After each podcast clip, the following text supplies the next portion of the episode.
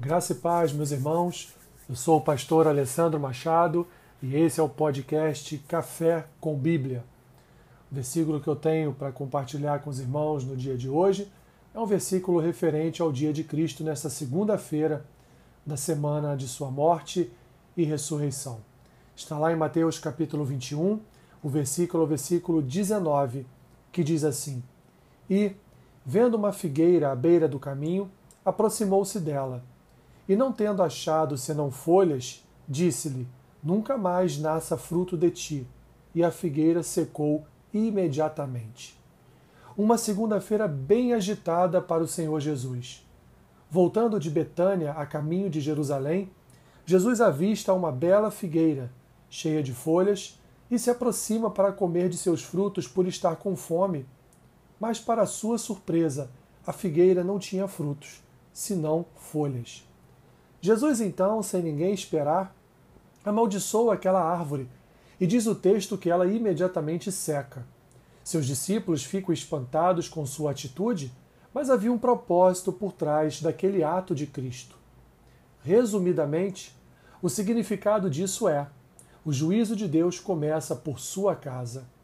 Terrível, meus irmãos, mas é compreensível que Deus cobre em primeiro lugar daqueles a quem ele tem dado muito, a sua igreja. Jesus entrara em Jerusalém no dia anterior, sendo aclamado como profeta de Deus, mas ele mesmo sabia que alguns dias depois estaria sendo julgado injustamente e trocado pelo ladrão Barrabás com a aclamação popular para ele ser crucificado.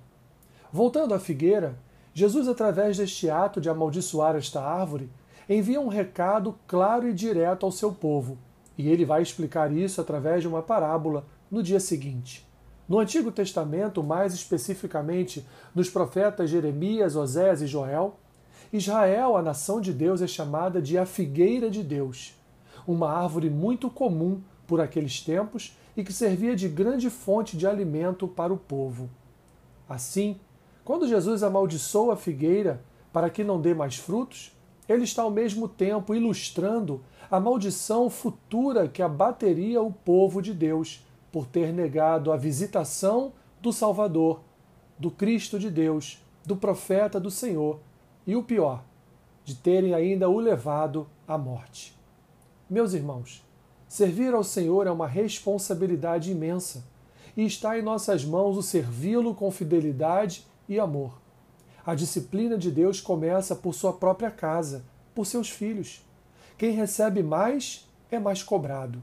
Portanto, ande com responsabilidade para com sua vida espiritual e confesse sempre Jesus Cristo como seu Senhor Salvador e Rei, através de uma vida piedosa e temente a Deus.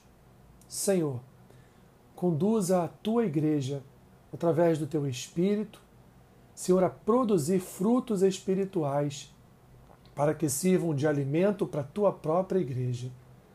Que não sejamos árvores, Senhor, somente com folhas, mas que possamos, Senhor, por causa do teu Espírito que habita em nós, produzir frutos, para sermos então fontes de edificação para a vida, Senhor, de tantas e tantas pessoas.